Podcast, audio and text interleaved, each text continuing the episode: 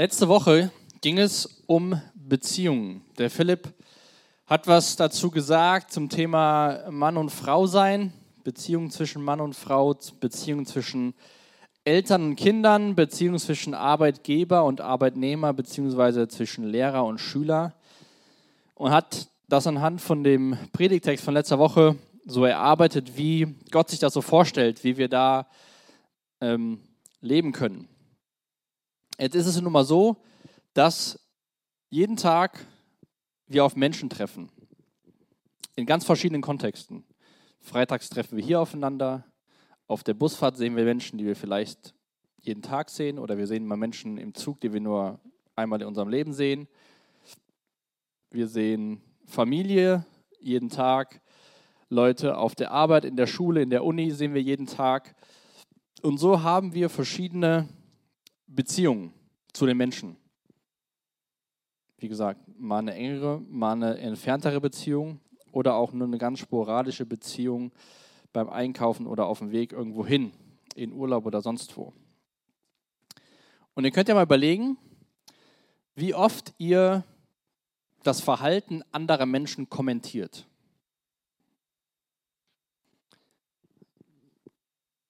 Erste Reihe. Wie ihr das Verhalten anderer Menschen kommentiert. Und ich würde mal unterstellen, dass ihr das Verhalten, das Verhalten von Menschen, die euch nahestehen, viel häufiger kommentiert, wie von irgendwelchen, die ihr nie seht. Ja, oh, guck mal, wie der sich verhalten hat, oder meine Eltern haben das gemacht, mein Bruder, meine Schwester, bla bla. Immer kommentieren wir bei anderen Menschen. Wir beobachten und dann sagen wir gut oder schlecht. Und je nachdem, wie wir das finden, kommentieren wir das dann auch. Jetzt kann es ja auch so sein, ähm, dass man sich wünscht, Samu und Joscha, es ist mir ganz egal.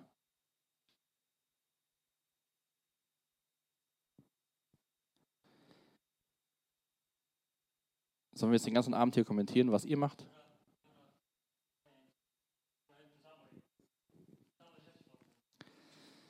Und dann wünschen wir uns, dass die anderen sich verändern, oder? Wer kennt das? Dass andere mal anders werden? Die Geschwister, die Eltern, Arbeitskollegen, Schüler.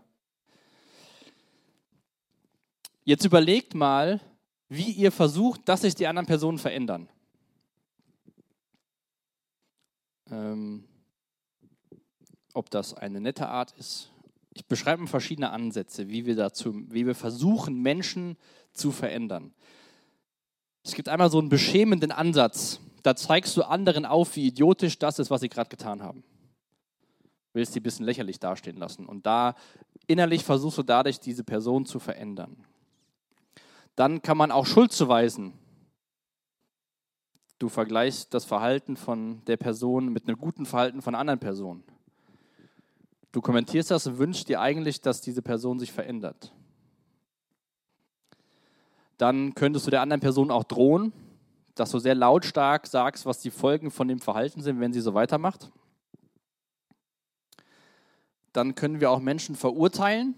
Wir demütigen sie vor anderen und machen, sich, machen uns lustig über die, weil wir das Verhalten nicht cool finden oder weil wir uns einfach herausheben wollen, dass die andere Person anders wird. Wir können kritisch sein. Man hebt immer wieder Fehler und Mängel hervor. Ähm, ganz egal, wie klein die sind. Immer wieder sagt man das Gleiche um man versucht, die Person zu verändern. Oder man kann auch zynisch werden, ähm, dass die Absichten von anderen selbstsüchtig waren, auch wenn er was gut gemacht hat, also das Motiv des anderen zu verdrehen. Das sind alles so im Inneren von uns Ansätze, wie wir versuchen, andere Menschen zu verändern oder zu kommentieren. Jetzt überleg dir mal, welchen dieser Ansätze du schon mal verwendet hast, um andere Menschen zu verändern. Und wenn wir uns heute Abend diesen, den Text anschauen aus Epheser 4 ab Vers 25, geht es auch wieder um Beziehung, weil mit allen Menschen, mit denen wir zusammenleben, leben wir in Beziehung. Ja, wir untereinander haben auch eine Beziehung, eine andere wie du zu deinen Eltern oder zu deinen Geschwistern, aber es geht immer wieder um Beziehung. Und wie kann das funktionieren, dass Menschen in Gemeinschaft, in Beziehung leben, ohne dass man durch Manipulationsversuche versucht, andere zu verändern. Ihr könnt gerne schon mal aufschlagen in Epheser 4, äh, ab Vers 25. Denn es ist immer super einfach, mir fällt es viel einfacher, bei anderen zu sehen, was sie verändern sollten, als wie bei mir selbst. Und mir fällt es viel einfacher, das Verhalten von anderen zu kommentieren und nicht meins. Weil dann muss ich ja nichts machen. Aber ich glaube, wie das auch heute Abend heißt, so wie wir durch das Evangelium leben können, was wir uns die letzten Wochen so angeschaut haben, immer wieder fängt Veränderung bei uns selbst an. Und das sehen wir auch hier in dem Text, den Paulus schreibt. Ähm, der schreibt ja diesen Brief auch an Menschen, die Jesus lieben und beschreibt hier in diesen Versen ganz konkret, was bedeutet das, wenn du verstanden hast, was das Evangelium ist, was Jesus getan hat und du ihm nachfolgst. Wie sieht das Leben dann aus? Und ich lese uns noch zwei Verse vor, bevor wir in den Predigtext einsteigen. Die sind aber direkt davor, Epheser 4, 23 und 24. Und ihr wurdet gelehrt, euch in eurem Geist und in eurem Denken erneuern zu lassen und den neuen Menschen anzuziehen, der nach Gottes Bild erschaffen ist und dessen Kennzeichen Gerechtigkeit und Heiligkeit sind, die sich auf die Wahrheit gründen.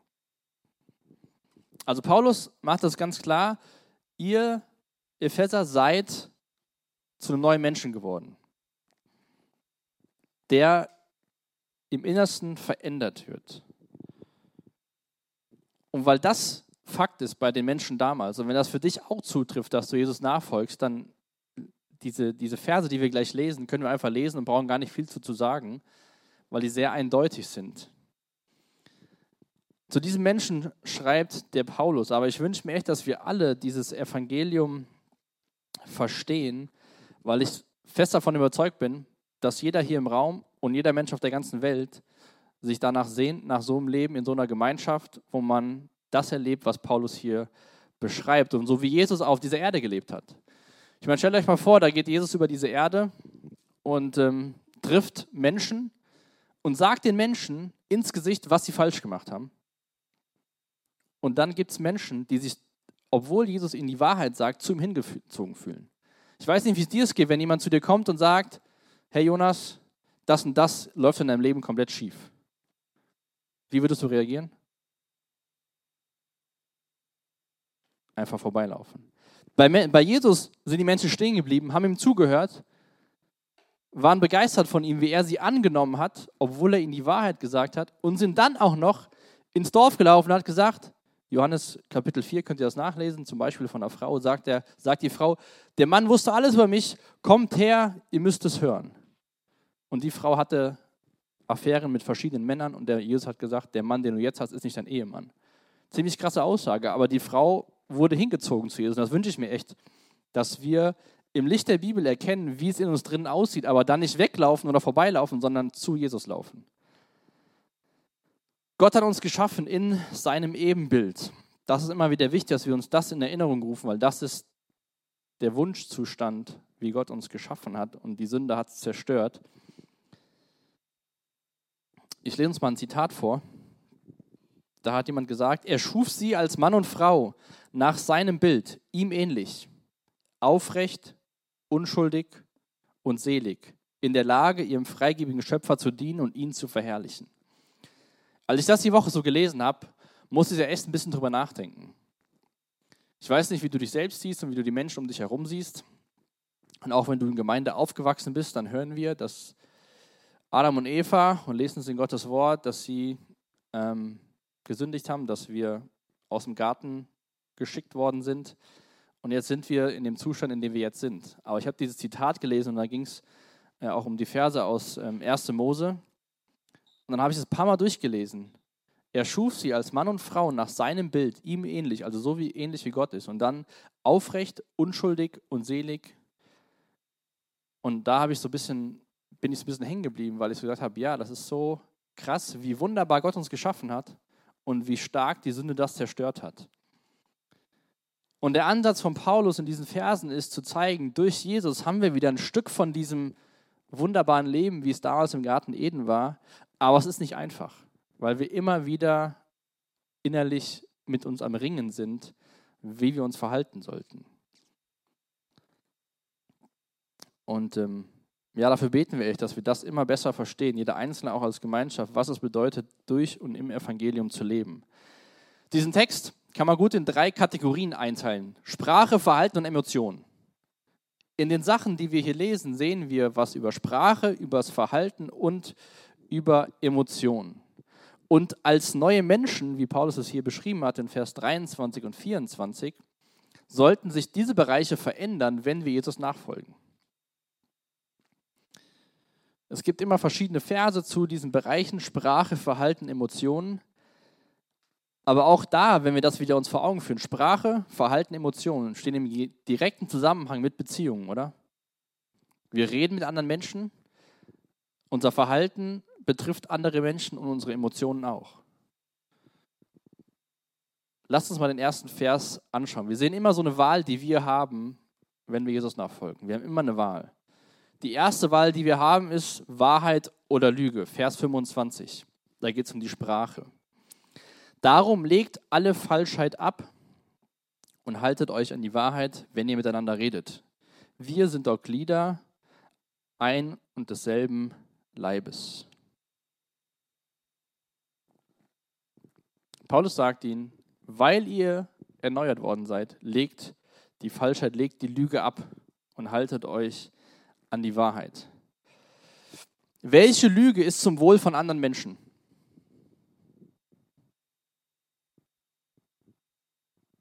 Gut, dass ihr keine Antwort habt. Jede Lüge, die wir sagen, dient nur uns. Jede Lüge, die wir der Person sagen, ist nicht für die Person gedacht. Lüge widerspricht den Tatsachen und die Absicht hinter einer Lüge ist, zu täuschen, was zu vertuschen, zu verheimlichen, irgendwas nicht preiszugeben. Mit der Lüge oder durch eine Lüge sind wir in dem Zustand als Menschheit, in dem wir sind, gefangen in der Sünde. Denn damals, als alles noch gut war, als wir als Adam und Eva unschuldig und selig und aufrecht waren, hat der Teufel gesagt, hat Gott wirklich gesagt. Und hat angefangen, eine Lüge zu streuen. Täuschung. Er hatte eigene Absichten im Ziel, im, im Sinn. Und zwar, möglichst viele Menschen mit sich zu reißen, weil er sich aus Gottes Gegenwart entfernt hatte. In Johannes 8, Vers 44 ist echt ein wichtiger Vers, auch in Bezug also auf das ganze Thema der letzten Wochen. Ähm, da redet Jesus auch mit Leuten, ist ziemlich hart mit ihnen. Und da sagte, ihr stammt vom Teufel, der ist euer Vater. Und was der Vater, also der Teufel wünscht, das führt ihr bereitwillig aus. Er war von Anfang an ein Mörder und stand nie auf dem Boden der Wahrheit, weil es in ihm keine Wahrheit gibt. Wenn er lügt, redet er so, wie es seinem ureigensten Wesen entspricht, denn er ist ein Lügner. Ja, er ist der Vater der Lüge, zurückgezogen auf 1. Mose 3. Der Teufel versucht durch Lügen zu täuschen und kaputt zu machen. Und Paulus sagt ihnen, legt die Lüge ab und haltet euch an die Wahrheit, wenn ihr miteinander redet. Ich glaube, keiner von uns, ganz im Persönlichen, will angelogen werden. Wenn wir herausfinden, dass uns jemand angelogen hat, dann macht uns das traurig, dann sind wir verletzt. Wir alle wollen gerne, dass Leute mit uns Wahrheit sprechen, dass sie ehrlich sind. Und gerade in der Gemeinschaft ähm, baut sich ja Vertrauen durch Kontakt auf und Lügen zerstören Vertrauen. Deswegen schreibt Paulus den Leuten auch hier, ihr seid doch Glieder des einen und selben Leibes. Also ihr seid Teil einer gemeindlichen Gemeinschaft. Deswegen lügt nicht, sondern haltet euch an die Wahrheit. Lüge zerstört und bringt nur Unheil. Ich habe lange überlegt, nicht so wirklich lange, aber es gibt nichts Positives über Lügen. Und es gibt viel Positives über Wahrheiten. Ähm, auch wenn wir die Bibel lesen, lesen wir sehr viele Wahrheiten und werden davor gewarnt, zu lügen. Und auch da ist Jesus das komplette Gegenteil von dem Teufel. Der Teufel ist der Vater der Lüge. Er ist in sich selbst Lüge. Und Jesus sagt im Johannesevangelium, ich bin der Weg, die Wahrheit und das Leben. Johannes 10, Vers 10 lesen wir, dass der Teufel kommt, um kaputt zu machen und Jesus kommt, um Leben zu schenken. in Lüge ist Verderben, in Wahrheit ist Leben.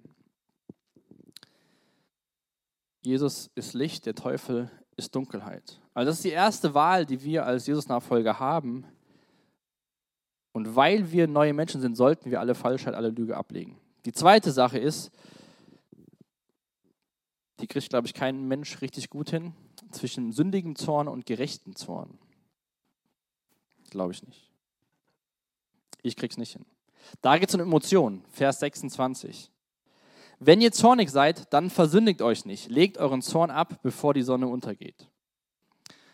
Zorn ist ja so eine emotionale Sache.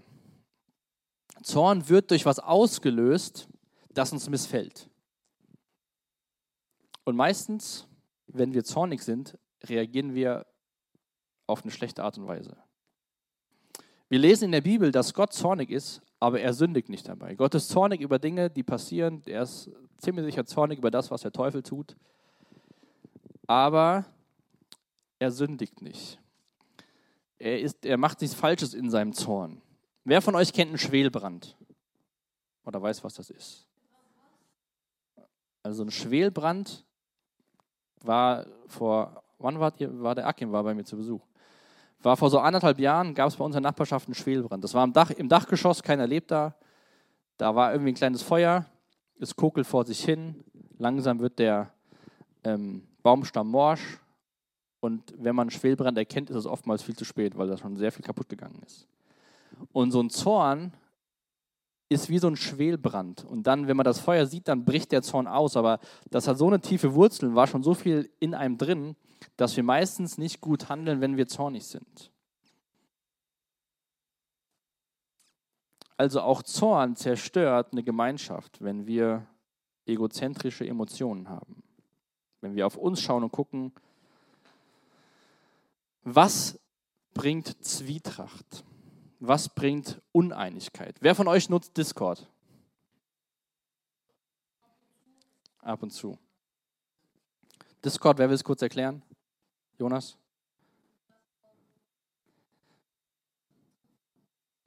Also man unterhält sich darüber, während man äh, Spiele spielt, zockt. Also es ist quasi ein Ort für Gemeinschaft, oder? Für Austausch. Hm? Aber man trifft sich da, um mit Menschen zu reden. Korrekt? Wer weiß, was Discord auf Deutsch heißt?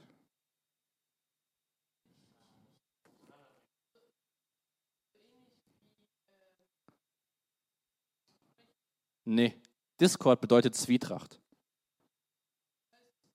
Auseinanderbringen, zerstörerisch sein, Unruhe stiften. Ja. Was ich damit sagen will, ist, es gibt eine Plattform, die heißt Discord. Da kommen Leute zusammen, um sich auszutauschen. Und der Name bedeutet Unstimmigkeit, Uneinigkeit, Zwietracht stiften. Ich habe das gehört, ich dachte so, was ist denn da kaputt?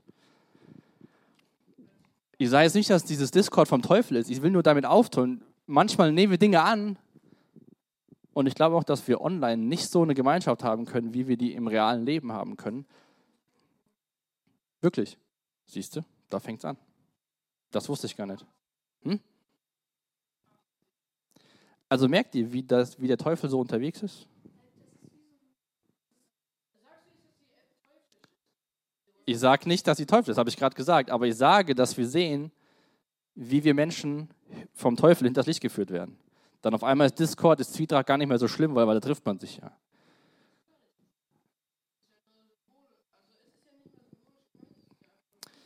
Ein, ein Philosoph hat über Zorn mal gesagt, keine Plage hat die Mensch, das Menschengeschlecht mehr gekostet.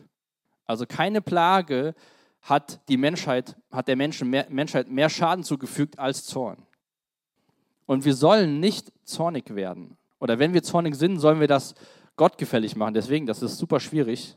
Und vor allem legt euren Zorn ab, bevor die Sonne untergeht. Wir sollen darüber reden. Wenn wir Unstimmigkeiten haben, sollen wir uns darüber austauschen, darüber sprechen. Denn sonst kommt eine negative Emotion, die Gemeinschaft zerstört. Vers 27, gebt dem Teufel keinen Raum in eurem Leben. Da ist Paulus ganz klar, das ist, ich habe mir hier vorgeschrieben, geistliche Wahrheit. Wir haben schon an den zwei Versen gesehen, wie zerstörerisch der Teufel unterwegs ist. Ähm, auch aus Johannes 8, ähm, 44 und auch in anderen Versen Johannes. für eine gesunde Gemeinschaft ist es wichtig, dass jeder Mensch, der Jesus nachfolgt, immer wieder darauf ausgerichtet ist, dem Teufel keinen Raum zu geben. Wenn wir dem Teufel Raum geben, dann zerstört er Gemeinschaft. 100 Prozent. Was wir hier machen freitags, gefällt ihm überhaupt nicht. Wenn wir ehrlich miteinander sind, gefällt ihm überhaupt nicht. Aber Gott, deswegen sollen wir dem Teufel keinen Raum geben. Wenn wir mit anderen überreden, sagen, hey, das läuft schlecht, kannst du für mich beten, kannst du mir helfen, freut sich Gott und der Teufel kann es überhaupt nicht leiden, weil der Teufel gegen Gemeinschaft ist.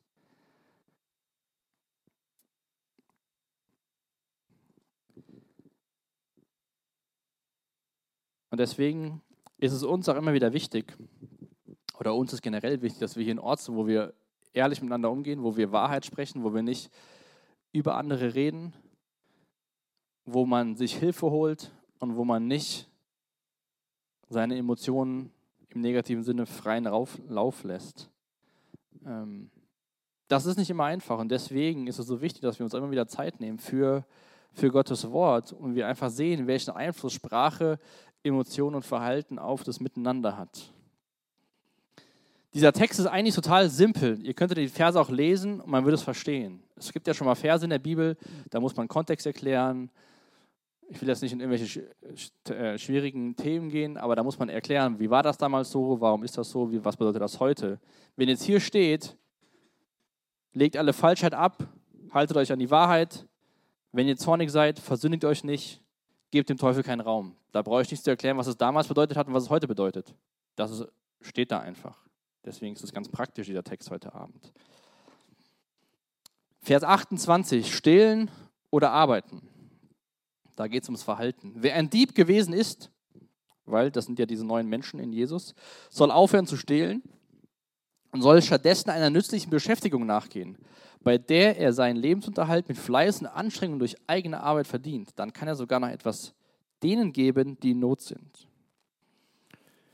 Im Matthäus, glaube ich, Matthäus-Evangelium, auf jeden Fall in einem der vier Evangelien, bekommen wir die Geschichte von Matthäus mit, äh, von Zachäus. Zachäus war Zolleinnehmer und die Aufgabe damals von den Zolleinnehmern war, Steuern einzusammeln. Aber sie hatten freie Hand von den Römern auch noch Geld für sich selbst einzukassieren, also die Menschen zu betrügen, quasi zu stehlen. Und die Menschen hatten gar keine andere Möglichkeit, außer sich dem Diebstahl auszusetzen. Ja? Genau, Zachäus. Und als Zachäus Jesus kennengelernt hat, hat er verstanden, was er getan hat.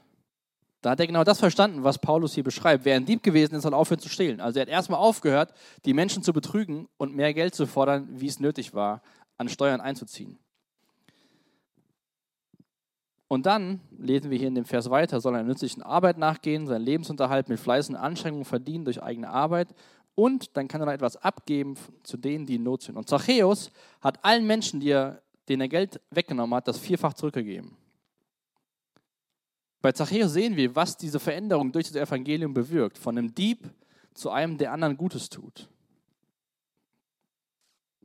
Heutzutage ist das Motto wenig Arbeit, viel Ertrag und alles für dich. Habe ich recht? Biblisch gesehen stellen wir Folgendes fest. Arbeit kostet Kraft. Wenn man fleißig ist, erhält man Lohn. Damit kann man seinen Lebensunterhalt ähm, bezahlen und man kann es nutzen für andere Menschen. Da steht noch nicht mal, wenn du später mal 15 Jahre gearbeitet hast, dann hast du so viel, um denen was in Not zu geben, sondern wenn du arbeiten gehst, hast du genug Geld für dich, für deine Familie und noch für andere. Ich habe ein Zitat, ich glaube, das dürfte auch da jetzt auf, äh, ähm, sein, bin mir nicht ganz sicher. Ein fauler Christ beraubt sich selbst, andere und Gott. Natürlich schrieb Paulus nicht an Gläubige, die aufgrund von Behinderungen nicht arbeiten konnten, sondern an diejenigen, die nicht arbeiten wollten. Bei so Sachen geht es natürlich immer wieder darum, wenn jetzt jemand überhaupt nicht arbeiten kann, weil er gesundheitlich beeinträchtigt ist, dann kann er nichts dafür. Aber wenn jemand zu Hause rumsitzt und denkt, irgendwie wird das schon alles, ich brauche nichts zu machen, da hat die Bibel ganz klare Worte zu. Also sollten wir fleißig sein und nicht auf krummen Wegen Geld verdienen. dann kommen wir zur Sprache, Verse 29 und 30. Bevor ich die Verse vorlese, lese ich uns einen Vers aus dem Matthäusevangelium vor, was Jesus sagt. Ihr Schlangenbrut, wie sollte auch Gutes, wie solltet ihr auch Gutes reden können, wo ihr doch böse seid? Denn wie der Mensch in seinem Herzen denkt, so redet er. Ich glaube, wir können alle froh sein, dass wir in gewissen Momenten immer mal wieder unseren Verstand einschalten und nicht das machen, was Jesus hier sagt. Dass wir nicht komplett so reden, wie es in unserem Herzen ist. Also ich bin froh, dass ich das manchmal unter Kontrolle habe. Weil in meinem Herzen sind nicht immer nur gute Sachen. Ich lese den Vers, bevor wir uns die Verse 29 und 30 anschauen, um zu sagen, das, was in uns drin ist, kommt irgendwann in uns heraus. Und am ehesten kommen Dinge aus uns heraus, was wir wirklich denken, wenn wir aufbrausende negative Emotionen haben. Wenn wir uns aufregen, wenn wir vielleicht zornig sind. Vielleicht hast du es auch schon erlebt, dass du dann in Zorn, in Ärger Dinge gesagt hast, die du eigentlich nicht sagen wolltest, aber gemerkt hast, die waren so, kamen so raus, weil die in dir drin waren. Deswegen ist es wichtig, dass wir uns immer wieder das vor Augen führen, dass Jesus uns in unserem Denken, unserem Geist verändern will ihm ähnlicher zu werden. Und als neue Menschen in Christus, in Jesus, liest, schreibt Paulus in Vers 29, kein böses Wort darf über eure Lippen kommen. Vielmehr soll das, was ihr sagt, gut, angemessen und hilfreich sein. Dann werden eure Worte denen, an die sie gerichtet sind, wohltun. In einer anderen Bibelübersetzung steht, kein faules Wort komme aus eurem Mund. Und wenn wir dieses Wort was dafür faul steht, mal nachverfolgen, auch in Matthäus gibt es dieses Wort, dann steht das Wort faul für eine faule Frucht. So eine faule Frucht will keiner essen. Eine faule Frucht ist schlecht, ist abgelaufen, verdorrt. Eine faule Frucht ist nutzlos. Bringt sogar vielleicht noch Krankheit, wenn man sie isst und sie schon länger faul ist. Und Paulus sagt, Lasst kein faules, nutzloses, unnützes Wort über eure Lippen kommen, sondern was ihr sagt, soll gut, hilfreich und angemessen sein. Für andere, zum Auferbauen von anderen Menschen. Und auch da hängt wieder Sprache, Verhalten, Emotionen zusammen. Denn wenn wir uns von unseren Emotionen leiten lassen und es nicht unter Kontrolle haben und Jesus ähnlicher werden, dann kommen mehr faule Worte, böse Gedanken aus unserem Mund heraus als notwendig. Und diese Worte zerstören, sie bauen nicht auf. Und auch wenn wir diese Worte bei anderen benutzen, wenn wir sie selbst erfahren und ehrlich sind, dann merken wir, wie uns das verletzt. Vielleicht ist manchmal so ein faules Wort eher so als Witz gedacht, aber hinter jedem Witz ist ein bisschen Wahrheit. Ähm, und auch da gibt es wieder den Teufel, der sich darüber freut, wenn wir schlecht über andere Menschen sprechen. Denn Worte, ich glaube, das haben wir alle in unserem Leben schon mal erfahren, haben extrem viel Macht. Was andere Menschen über uns sagen, ist manchmal viel tiefer in uns drin, als wir uns eingestehen. Das kann auch nur ein kleiner Satz gewesen sein, mal in der Kindheit, ganz früher oder in der Schule, keine Ahnung. Hast zu Hause gehört, du kannst eh nichts, jetzt denkst du dein Leben lang, du kannst handwerklich nichts machen. Du hast mal gehört, du bist viel zu dick. Das hängt in dir tief drin.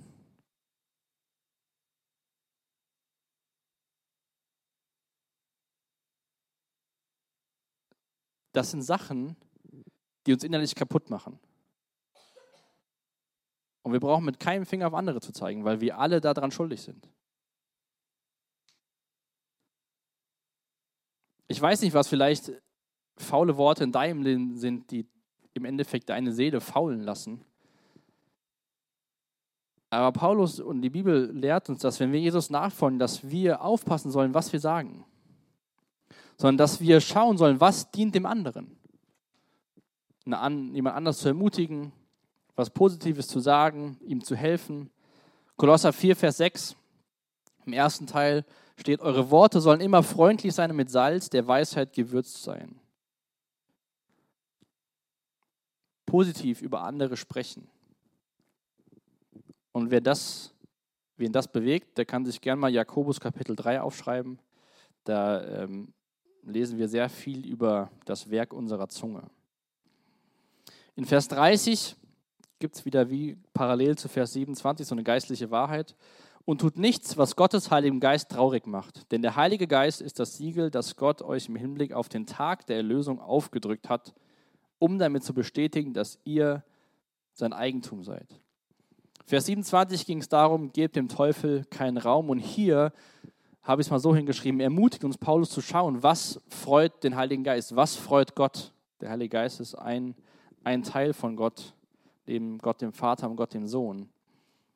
Und wenn du Jesus nachfolgst, hast du Gottes Geist bekommen. Er ist in dir und will dir helfen, so zu leben, wie wir das in der Bibel lesen. Weil wir alle, keiner von uns hier im Saal, schafft es so, wie es hier steht, jeden Tag.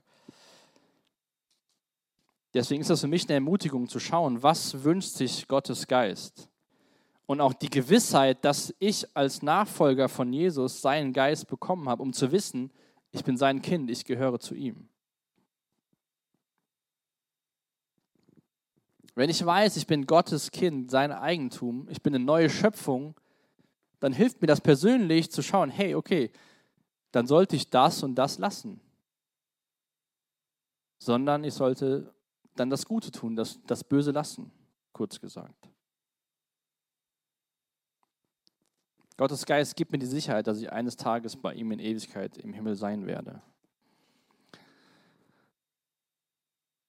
Genau, jetzt geht es um Bitterkeit oder Mitgefühl, Verse 31 und 32. Vers 31, voll von Emotionen. Bitterkeit, Aufbrausen, Zorn, wütendes Geschrei und verleumderisches Reden haben bei euch nichts verloren. Genauso wenig wie irgendeine andere Form von Bosheit. Ähm, ich will mal kurz was zu Bitterkeit sagen. Ähm, Aristoteles hat gesagt, Bitterkeit ist der nachtragende Geist, der sich der Versöhnung verweigert. Wenn wir im Herzen bitter sind, dann haben wir was Negatives erlebt, uns hat vielleicht jemand was angetan, vielleicht waren es beleidigende Worte oder auch ähm, andere Sachen und wir halten daran fest, lassen es nicht los, halten es immer wieder gegen die Person. Wir können, wir kommen nicht an den Punkt zu sagen, ich vergebe dir. Manchmal sind wir Menschen so gepolt, dass wir das sogar gerne machen, weil wir dann immer so denken, ja, die anderen sind ja schuld. Aber eigentlich schmerzen wir in uns selbst viel mehr, als wir den anderen ähm, Dinge zuführen. Ein unversöhnlicher Geist, also Bitterkeit, ist der Spielplatz des Teufels und schon bald wird er zum Schlachtfeld eines Christen. Wenn du Jesus nachfolgst und Bitterkeit gegenüber Menschen hast, ist das eine Sache, die dich innerlich kaputt macht. Und ich will damit gar nicht kleinreden, was vielleicht dir passiert ist. Ich will nur aufzeigen, was wir anhand der Bibel wissen dürfen, dass wenn wir daran festhalten, dass wir uns innerlich kaputt machen. Wenn wir aber mit Gottes Hilfe Schritte gehen und diesen nachtragenden Geist beiseite legen und versuchen, Schritte der Versöhnung zu gehen, dann heilt unser Herz auch innerlich. Aufbrausen, ähm, ist auch eine Emotion, wie, wie ich, äh, cholerisch, vielleicht kennt ihr das Wort schon mal so, dass man sehr schnell, sehr laut und wütend wird bei einer Kleinigkeit. Zorn hatte ich eben schon, wütendes Geschrei. Wütendes Geschrei kommt ja nicht einfach nur so, ich fange mal an, wütend zu schreien, sondern das passiert ja, wenn ich emotional bewegt werde. Und dann geht es wieder auch um Sprache, verleumderisches Reden. Also Dinge, falsche Dinge über andere Menschen zu behaupten, haben bei euch nichts verloren.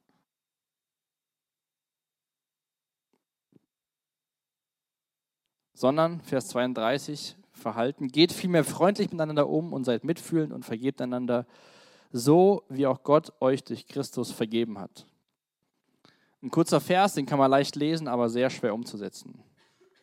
Das ist quasi ähm, die Medizin gegen Bitterkeit. Wenn wir von uns aus freundlich miteinander umgehen, wenn wir einander vergeben, wenn wir mitfühlen sind, wenn wir sehen, dem anderen geht schlecht, wenn uns das bewegt. Und ich finde es immer wichtig zu schauen, warum machen wir das?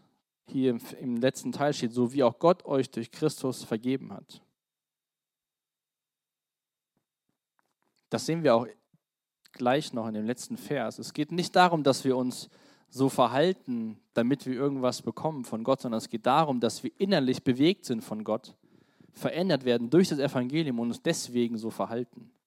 Und nicht uns so verhalten, damit wir irgendjemand werden. Die Motivation ist, weil Gott mit uns so handelt, dürfen wir mit anderen Menschen so umgehen. Also eine innere Veränderung. Ich gehe nochmal auf diese Verse 23 und 24 zurück. Und ihr wurdet gelehrt, euch in eurem Geist und eurem Denken erneuern zu lassen und den neuen Menschen anzuziehen.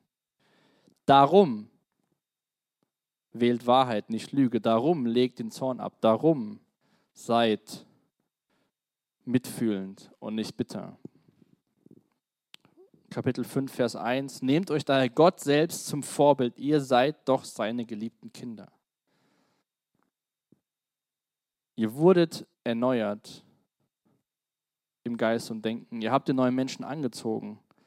Und dann am Ende von seiner Auflistung sagt Paulus nochmal, nehmt euch Gott zum Vorbild. Ihr seid seine geliebten Kinder.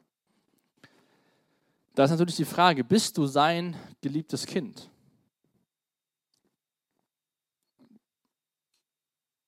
Hast du das verstanden, dass Gott dich wirklich liebt? Und dass wir nicht vor Gott treten müssen, zu sagen,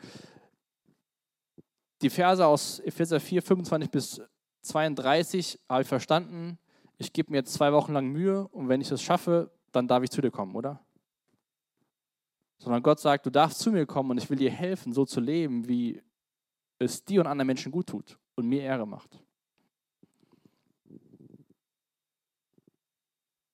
Wir brauchen diese Hoffnung, dass Gott, dass wir Gottes Kind sind, dass Jesus für unsere Schuld am Kreuz gestorben ist. Zu Beginn habe ich gefragt, ob ihr euch schon mal wünscht, dass sich andere Menschen in deinem Umfeld, Freunde, Familie ändern. Und ich habe so verschiedene Ansätze aufgezeigt, die meistens darauf abzielen, irgendein negatives Verhalten in der anderen Person hervorzurufen und dadurch Veränderung hervorzurufen. Wenn ich so auf mich blicke, ich kann es ja auch mal bei dir überlegen, wenn ich mich verändert habe, war das nicht, weil Leute irgendwas bei mir versucht haben, sondern gerade in den, in den ähm, Jahren, nachdem ich Jesus kennengelernt habe, merke ich, dass ich mich verändere, wenn ich was von, von etwas ähm, ergriffen bin, überzeugt bin.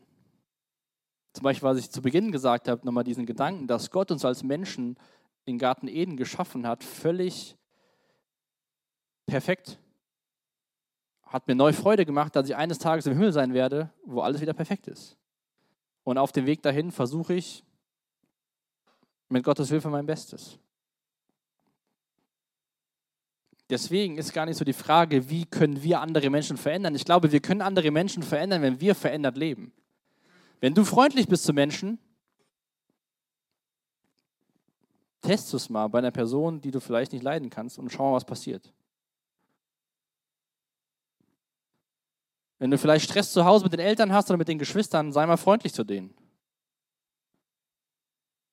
Frag mal nach, wie es denen geht. Tu ihnen Gutes, rede Gutes über sie und schau mal, wie sich eure Beziehung verändert. Und noch damit die andere Person. Ich glaube, dass wir in dem Sinne andere Menschen verändern können, wenn wir uns selbst von Gottes Geist verändern lassen. Und dann auf uns schauen und gucken, wie können wir mit anderen Menschen in Beziehung leben. Und wenn wir das Gute im Sinn haben von anderen, dann dürfen wir darauf vertrauen, dass Gottes Güte Menschen verändert. Im Römerbrief lesen wir auch davon, dass Gottes Güte, sein Wohlwollen Menschen zur Umkehr führt. Bringt, natürlich lesen wir davon, wie unser Zustand ist, dass wir Sünder sind, weit weg von Gott.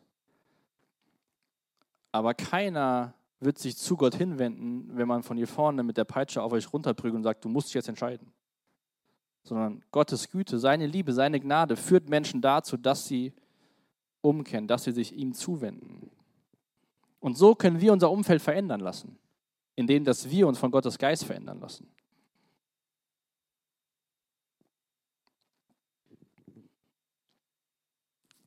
Und in diesem Veränderungsprozess bin ich drin, bis ich sterbe. Da werde, das werde ich niemals schaffen, so zu sein wie Jesus, bis es eines Tages er wiederkommt. Und deswegen ist es so wichtig, dass wir uns immer wieder zurückblicken oder immer wieder auf das Evangelium schauen. Was ist das Evangelium? Jesus ist für mich am Kreuz gestorben. Er hat mich angenommen, meine Schuld ist vergeben. Das macht mich dankbar, also mich persönlich. Dann werde ich begeistert von dem, was Gott tut. Und dann habe ich wieder Motivation, mich vielleicht für ein paar Tage so gut zu verhalten, dass es Gott Ehre macht. Und dann brauche ich immer wieder Zeit mit ihm. Also, willst du andere, willst du, dass sich andere verenden, verändern? Hüte deine Zunge, spreche die Wahrheit, benutze deine Worte, um sie aufzubauen und nicht um andere kaputt zu machen. Nutze deine Hände, deine Gaben, deine Talente. Geh ehrlicher Arbeit nach. Respektiere das Eigentum, also stiehl nicht von anderen Menschen. Nimm das, was Gott dir schenkt für deinen Lebensunterhalt und gib Leuten, die in Not sind. Du bist ein Teil, wenn du Jesus nachfolgst, in Christus. Geh mit ihnen so um, wie Gott mit dir umgegangen ist. Ich meine, ich glaube, das kennt jeder. Die goldene Regel, behandle andere so, wie du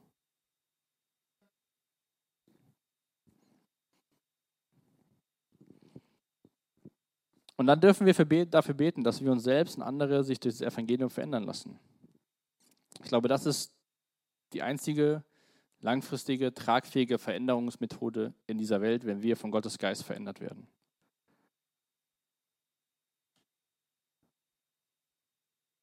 Ich lese nochmal den Vers 2 aus Kapitel 5, der ist gar nicht mehr auf der Folie. Konkret heißt das, alles, was ihr tut, soll von der Liebe bestimmt sein.